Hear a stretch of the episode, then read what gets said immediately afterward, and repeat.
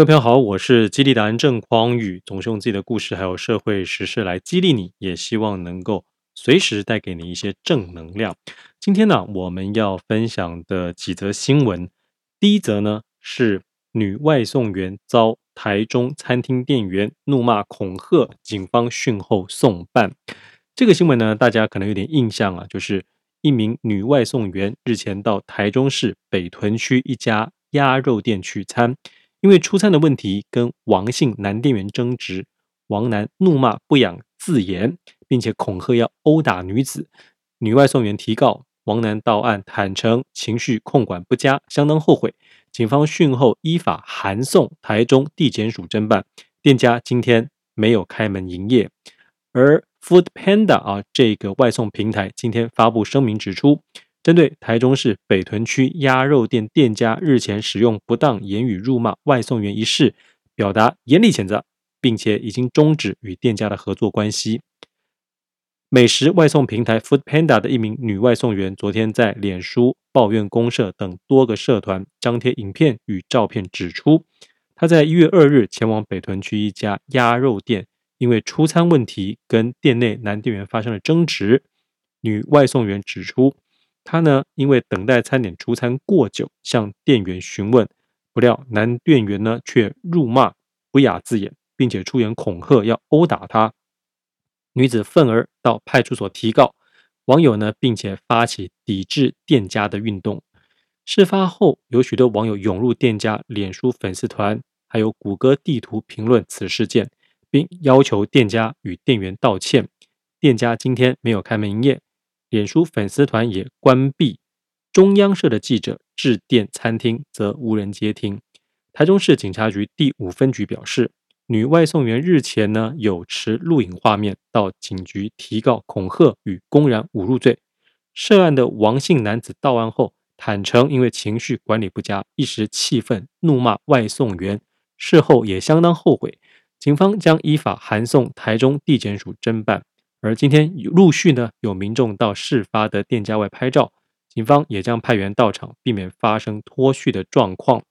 Foodpanda 指出，事后已经跟外送员取得联系，并表达慰问之意。平台将全力支援外送员采取法律行动，后续也会提供必要的协助，维护外送伙伴应有权益。同时，Foodpanda 继续表示，对于所有认真敬业外送员，要表达感谢。同时呼吁合作店家与社会大众给予外送伙伴尊重，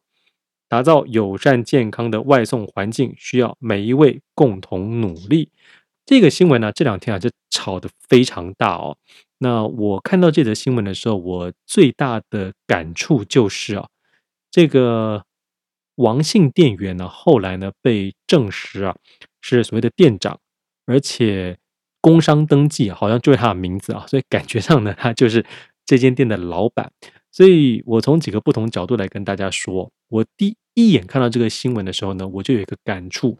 如果这位王姓店员不是店长，他不是自己是这间公司这个鸭店的老板的话呢，我真的觉得这给所有的从事企业啊或者从事餐饮服务。创业者、老板一个非常大的警惕就是啊，一个员工的教育训练没有做好的话，这是会毁了整间企业 百年或者数十年的根基啊！大家想一想啊，现在呢民意非常的高涨，而且大家对于这种不公不义的事情都非常的勇于表达，所以你即使原本的服务做得再好，你原本店里头呢。呃，假设过去的服务啊，大家都非常的认同，但你只要有一个员工没有训练好，就有可能因为发生像这样子，其中一位店员辱骂外送员的事情，搞得满城风雨啊，连店都不用 经营了。那更不要说，居然这个事件它的肇事者呢，是这间店的老板呐！哎呀，所以。真的，老板呢自己也要做好情绪的管理啊，不然的话，遇到这种事情，你好不容易创业几年，有一点成绩了，哎，结果就因为你一时情绪控管不佳，全部都毁了。所以我觉得这件事情对于所有不管是在创业啊，或者是在职场啊，每天兢兢业业工作的我们每一个人都能够作为警惕，就是下一次如果你再遇到类似啊这种可能，你自己在家里也许受了一些窝囊气啊，又或者你呢因为某种原因啊觉得自己压力很大，那么这时候一个突发的事件，也许交通上啊，有时候更加有点小小的擦撞，一点小小的事故。如果你不是因为带着情绪，如果不是因为心里有事，如果不是因为可能跟太太吵架、跟伴侣吵架、被小孩气到，你其实本来没事的。可是就因为前面发生了别的事情，而现在又遇到这个小小的一个车祸，或者有人不小心撞到你，结果你可能就会勃然大怒，对吧？好，本来这种勃然大怒就有可能。造成我们新闻里头讲到的这个事情，你好不容易创业的这个根基啊，就这样一下被毁了。所以要避免这种情形发生，我强烈的建议大家，当我们在看到一则类似像这样子新闻的时候，立刻把它放在心中，当成是警惕我们自己最好的一个警钟啊，一个教训。所以当你今天啊走出家门啊，或者下班之后啊，明天要上班啊，干嘛？你只要跟别人有一点点的小小的冲突，或者有一点点情绪上来的不愉快，请你立刻这个新闻事件从脑中唤醒出来，告诉自己：哎，别傻了，我可不会像这位王姓店长这个傻 蛋一样，情绪控管不好，情绪大爆发啊，搞得我的。职场这个位置，好不容易做账的位置，好不容易可能谈成的案子，好不容易维系好关系的客户，哎，就这么没了。我绝对不能让这种事情发生。所以，即使有一点小小的冲突，你也是笑脸迎人，哎，忍过也就没事了嘛，就不会引发后面这么多的问题。同时啊，这则新闻我觉得它还有一个有趣的地方，就是。现在的网友很多都闲着没事儿干，大家知道吧？这个事情爆发之后，大家知道吗？当然，很多人就去这个鸭店、鸭肉店。我讲鸭店，大家可能想到这个牛郎店，不是不是，就鸭肉店。就到鸭肉店，他们的粉丝团呐，哈，想办法去上面留言啊，要骂。那有一些网友也是笨笨的哈，就呃一看那个名字有点像，就查到了另外一间。鸭肉店的粉丝团在那边乱骂哦，这个现在有非常多的网友哈，就是呃过多的这种正义感，我也建议大家，你不要让你的爱心或者是正义感太容易被别人利用。你要知道哈，很多事情也许真相并不像媒体报道的这样，或者刚开始的时候表现出来一些些微不完全的证据那样。很多时候并不是这样的，所以你不如啊套一句最近电影这几年的流行语，叫做“让子弹再飞一会儿”啊，你就让这个事情再稍微发酵一下，你再来提出你自己的想法和观点。我觉得这样子是比较明智的做法，就是不要太轻易被操弄。那我刚才提到呢，这件事情为什么有趣？因为除了这个官网啊，好像有一点动静之外，大家知道吗？居然呢、有那种无聊的网友啊，开始呢自己去设立，让其他人看起来好像是这一间鸭店粉丝专业一样啊。就是说，比如说这一间鸭店，假设叫什么“父王”好了，不能把名字讲得太正确哈，“父王”什么鸭肉店，那就有这个另外的公公人呢哈，可能就创了一个什么。王富鸭肉店或者千富王鸭肉店，反正就是弄得好像让大家觉得，哎，就是这间鸭肉店。他开始呢故意引战啊、故意跟网友说，你们这些人都是白痴啊，又或者说，呃，因为当时那位肇事的这个王姓店员呢，他就是骂这个 Food Panda 的外送员，说你这个毛没都长齐了，你毛长齐再来跟我讲，就类似有这种羞辱人的话啊、然后。这些无聊的网友喜欢惹事的网友呢，就故意说：“反正你们穷人就是该死，我是绝对不会道歉的。”大家听懂我的意思吗？就是明明这个事主啊，他没有再多做什么事情，而旁边其他的网友开始假冒是这位王姓店员或者这间鸭肉店，然后开始这边兴风作浪、乱讲话，就是要在网络上面引战啊？为什么呢？除了是无聊之外，也可能是因为想红吧，就是他呢，呃，冒充这样子的身份啊，就可以觉得引起关注啊，他就很开心。所以各位，我们在这个时代啊，一定要知道，无聊的人非常多啊。真的非常多，那我们不要上了这种无聊的人的当啊，也不要太去关注他们，因为就是因为你的关注，你可能跟对方针锋相对，你的言辞火爆，哎，对方就开心了，因为他知道这就是他想要引起的冲突，这就是他想要获得的关注。我们千万不要找他的道，好吗？大家听了我们这个，随时来点正能量，除了累积你自己。蓄势待发的正能量，你知道怎么制造正能量之外啊，能够看清楚事情的全貌，避免自己陷入别人的陷阱，这也是非常重要的功课啊！哦，好，那么我今天要跟大家分享的第二则新闻也是啊，今天呢、我一看到这个新闻的时候，我心里就在想，哎呀，这一定会炸锅啊，一定会有非常多人想要讨论这个话题。为什么？因为呢，这是跟男女之间。相关的议题，诶，讲到男女呢，大家都知道哈，男女这个什么爱情啊，或者什么要不要结婚呐、什么渣男、渣女啊、绿茶婊啊，这种话题呢，都是呃大家最喜欢听的、最容易关注的哈。那我们是想要从一些每天在生活之中、社会上或国际上发生的事情，想办法去攫取其中的正能量。所以，我们还是把这则新闻呢也跟大家分享一下。那大家也听一下我在看这件事情有什么看法。新闻标题：三十岁清秀女相亲崔波昂，哎，就找不到老公。她五个择偶条件曝光，而网络上轰她超可笑。好，这是东森新闻的报道。哈，来，我念给大家听。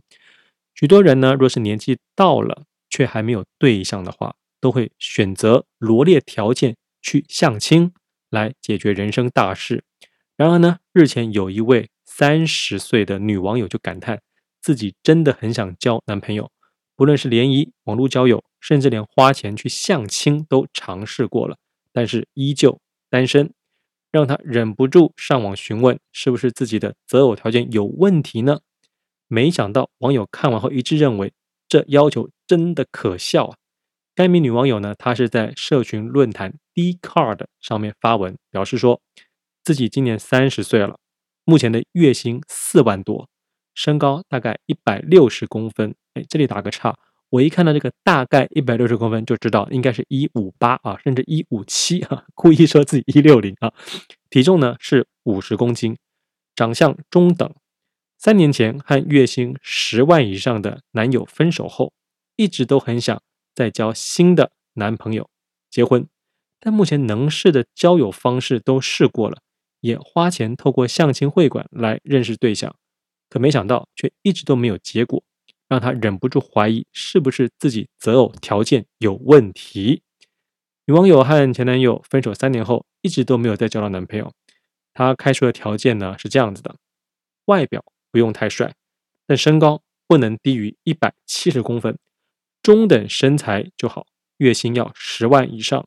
工程师加，还要有车有房。然而，他用这个条件去相亲，反而遇到很多奇怪的人，不仅年纪都在四十岁左右，而且外在肥肿，还要求他是处女，讲话把他当员工。因此，他决定将自己的择偶条件抛上网，来寻求网友们的意见。贴文曝光后，立刻引起网友热烈讨论。大家都一面倒的认为原坡的条件有问题，比如说有人这样讲：你月薪四万还敢要求对方要十万以上？你一六零，体重五十公斤，虽然不胖，但你的条件真的设得太高了，而且再加上你说你自己相貌普通，有钱的男生要挑也会挑比你年轻漂亮的好吗？好，第二位网友说：你可能把有车有房想得太容易了。月收十万，如果不是原生家庭家境不错，单凭他一个人，而且还要跟你年纪相仿，就要有车有房，几乎是不可能的事情。还有网友说，你设定一个富二代的条件，但自身条件却跟富二代不对等啊！哎呀，网友呢就开始各种酸。我一看到这位女士的择偶条件呢，前面讲的几个，我立刻就觉得，嗯，果然会被骂翻，的确就被 骂翻了吧。哎呀，各位，我们在这个择偶市场里头啊，我觉得还是要嗯认清现实。应该说，我还是鼓励大家，一方面呢，我们认清现实，我们面对现实。可是呢，某种程度上呢，我们要昧于现实啊。这到底什么意思呢？其实我很多文章都讲到这样。这个我稍待一会儿再跟大家讲，什么叫做这个面对现实，但是又昧于现实。我们先回来说这位女士的条件好了。我说真的，人这个都是这个曾经沧海难为水的嘛哈，我可以理解她当时因为交过了月薪十万的男友，就会觉得好，那隔了三年了，那我在择偶条件，我也要找月薪十万的男友。问题是，他当时这个十万男友以他的条件，可能就是蒙到的，你知道吧？就他没有搞清楚。就是有时候人呢会因为运气好，所以呢就得到了一个可能其实以你这样的条件是得不到的东西。但很多人会因为他运气好得到了之后呢，就以为自己值得这一切，这一切本来就是他该得的。而当他失去了眼前这个之后，他还误以为自己真的可以再拿到跟这个条件差不多的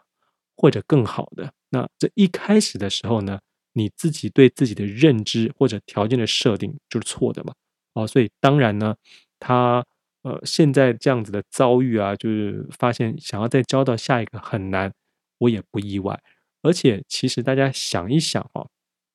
他的条件的确就像很多网友说的，定得太高了。因为呢，月薪十万呢，其实你说在台北市，你想要住好的房子，你想要买。好的车其实非常困难呐、真的哦。尤其像我自己结了婚之后，我就知道，结了婚之后呢，你的经济压力其实非常大的。那么单身还 OK，可是结了婚呢，月薪十万，哎，也是过得蛮拮据的哈、哦。特别是如果你买房，但是呢，这个房子可能好一点的房子，一个月就要把你的五万块的薪水拿去缴房贷，你只剩下五万块。养车两万啊，你这就就是只剩三万，怎么过活呀？哎，说到这里呢，我跟大家讲一个我过去啊，我周遭的亲友发生的一件悲惨的事情，就是呢，我的妈妈哈有一位好朋友，那也是我从小就认识的阿姨啊，她的小孩呢，大概当年哈，就是比我大大概呃六到十岁左右哈，那这位哥哥呢，他有交往了几年的女朋友，本来呢就非常想要结婚，女生也觉得 OK 啊，哦，跟这男人结婚 OK 啊，啊、所以这个男生呢就瞒着这个女生，先去看了一个很不错的房子。那么这个房子呢，因为非常好，所以呢，其实是要让他一个月啊，至少呢背大概六万块左右的房贷。好当时这个女朋友去看了这个房子之后，本来也是很满意的，但是呢，细问之下，一听到原来我未来跟你结婚要一起背着这六万元的房贷呀，哦，那咱们就谢谢再联络了，就分手了。各位你知道吧？哎呀，所以你要说女生这个势利吗？哎，的确是势利。可是你要说她这样做有错吗？哎，也没错啊。在没有结婚之前，那我赶快这个跟你划清界限啊，表示我们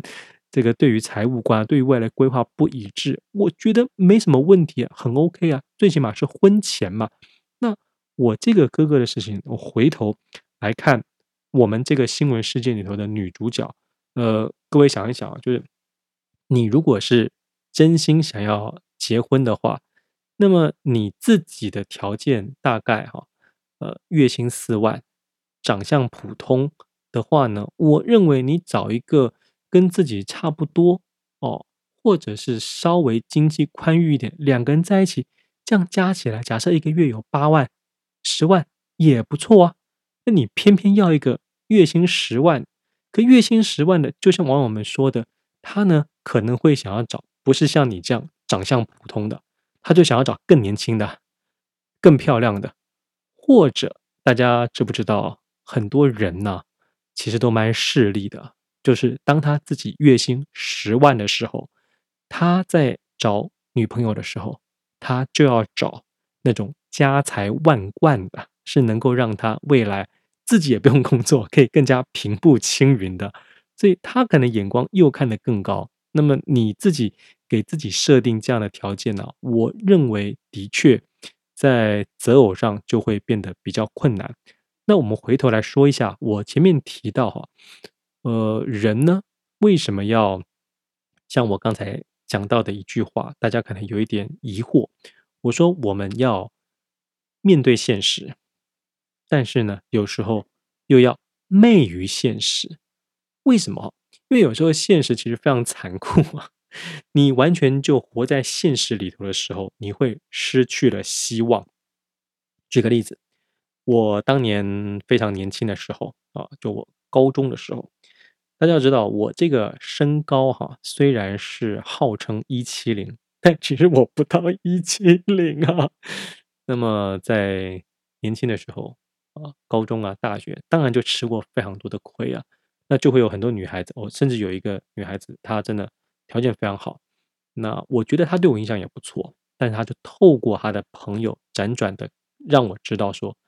哎，匡宇啊，什么都好，就是矮了点啊。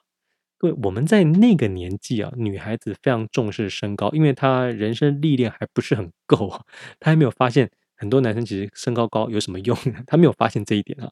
所以她当然就把她标准设在那个地方。那我如果那个时候还硬要去找她，非她不可的话，那我就是注定痛苦啊！哦，很多女生也是这样子啊，她就是呃，身高就是要设在，比如说呃，有很多女孩子她觉得男生身高没有超过一七零啊。就是某种程度的残障，那再不然呢？他看男生一定要看那种什么一七八的、一八零的，特别是他自己可能只有一五八，那为什么他胆敢要一八零呢？他也可以说为了未来的基因改良嘛。啊，那当时的我呢，其实并没有为这个事情感到非常的难过。哦，为什么？我很年轻的时候，在这件事情上我就看得蛮透彻的，因为我知道说别人可以这样想。但我们不能因此而缩先呃限缩自己啊，我们应该是想办法去认识够多的人，那你自然就可以在够多的人之中遇到那个条件也很好，说不定比你原本喜欢这个条件更好的，但是呢，他是被教育到不在乎身高的哦，你只要遇到够多，你自然就会遇到这样子的人嘛，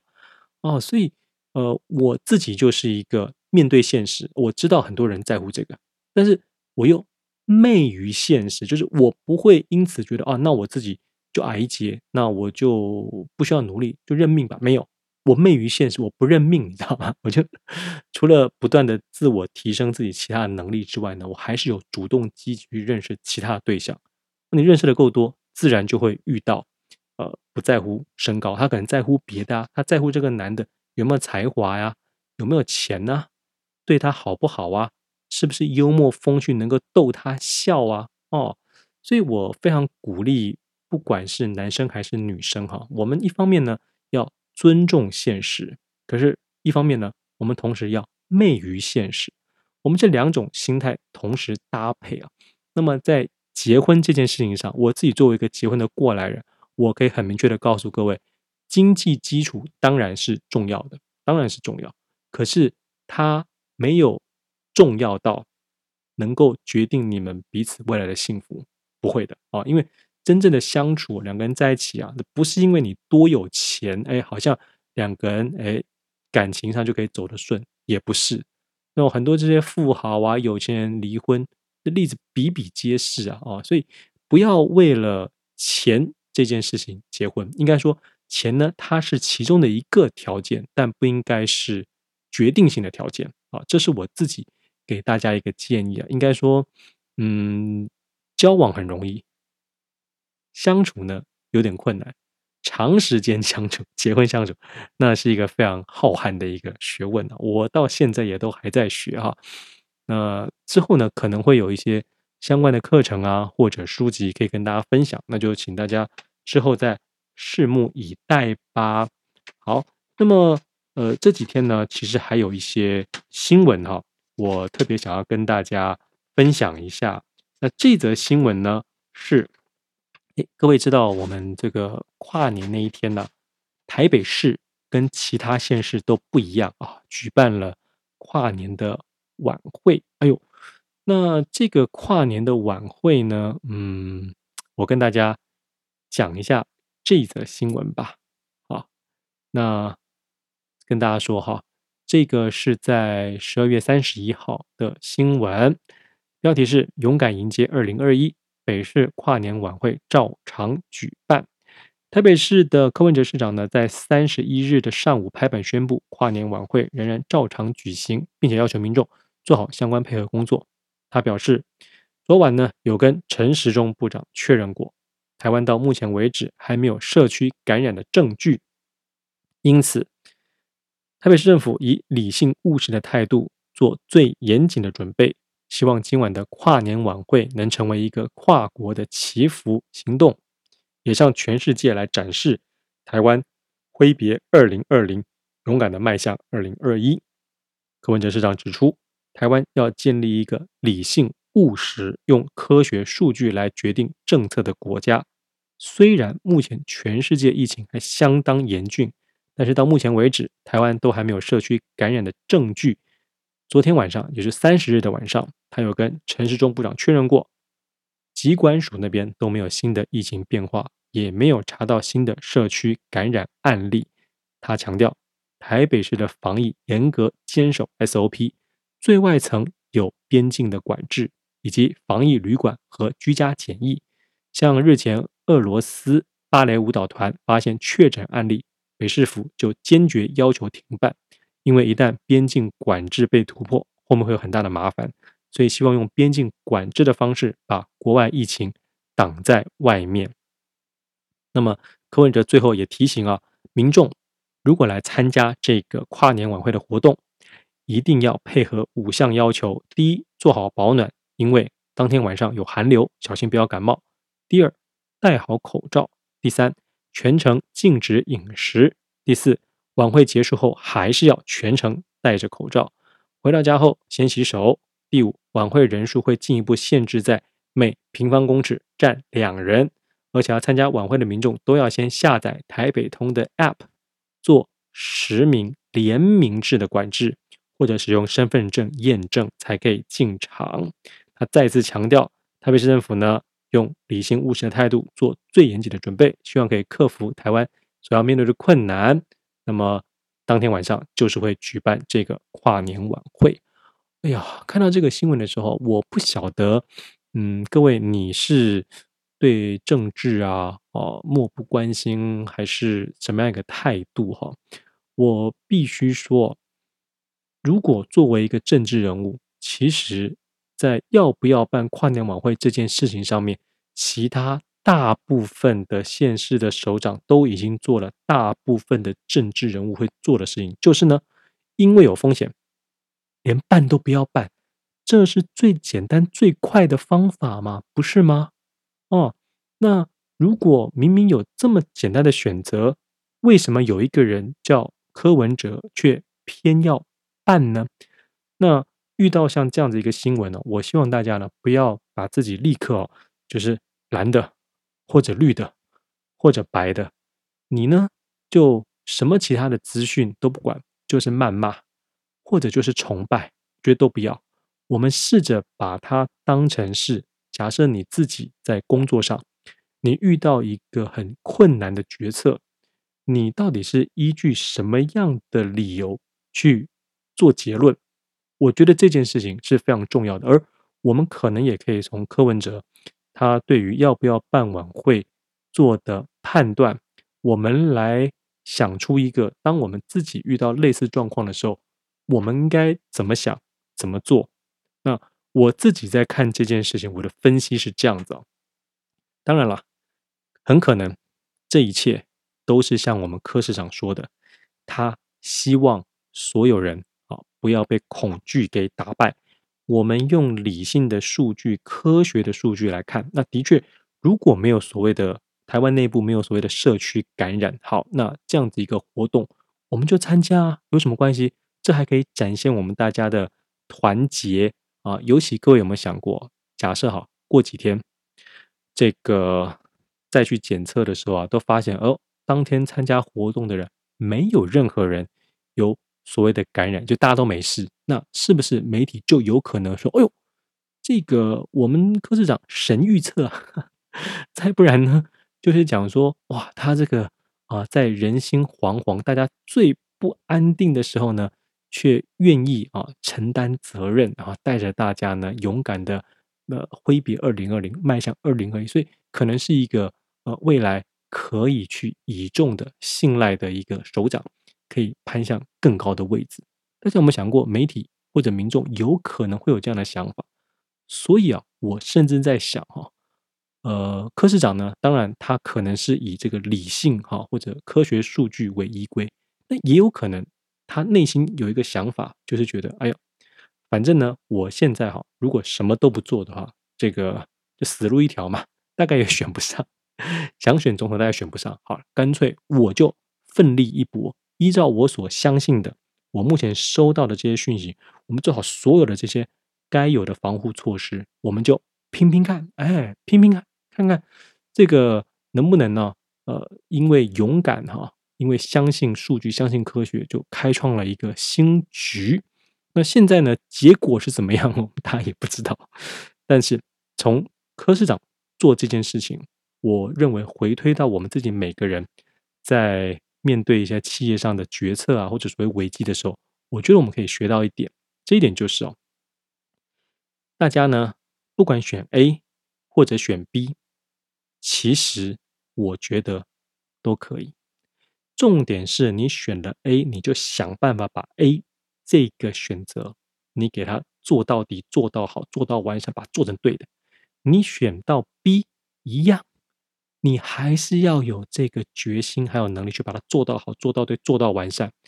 这也是为什么我说，其实选 A 跟选 B 都是可以的原因。为什么？因为你全力以赴把它做到最好，并且愿意负责。但很多人为什么会在这个地方出问题呢？因为他当一个摇摆猫，他一下选 A，后来发现苗头不对，又转向 B，发现被骂，又转回 A。我告诉你。这种人就是会被别人认为是没有担当、不愿意负责、不值得被信赖的哦。所以说，呃，你作为假设你是柯文哲市长，你就不能够说要办，后来又不办，或者说不办，后来要办。你一定要把你选择的事情想办法把它做到最好，而不要当一个摇摆猫。这个在我们的企业经营啊，或者做重大决策的时候。都是一样的，你坚持下去啊，只要你觉得你收集的数据啊，啊，种种的迹象，你的判断，你认为这样是对的，你就勇敢的去把它做下去，不要在中间的时候啊，哦，就突然这个软弱了。那我告诉你啊，原本不支持你的人骂得更凶，原本支持人都看不起你啊。所以这是我们从柯市长他在做这个决策的时候，我觉得撇开所谓的。蓝绿呀、白呀、这些政治上的纷争，我们可以学习到的一个未来你自己在做决策的时候的一个思考的方向。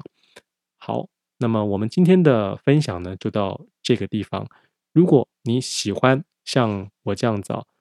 每次都选择几个不同的新闻来跟大家做分享，并且从中抽丝剥茧，找出能够让你不管在爱情上，生活上、事业上都持续保持正能量啊，正面想法这样子一个音频的话呢，请你帮我们的这个节目呢，记得帮我们按五颗星，然后分享给你其他的好朋友。希望大家都能够透过我的分享，随时跟大家分享一些正能量。你呢，也每天活在正能量之中。我们明天的节目再会了，拜。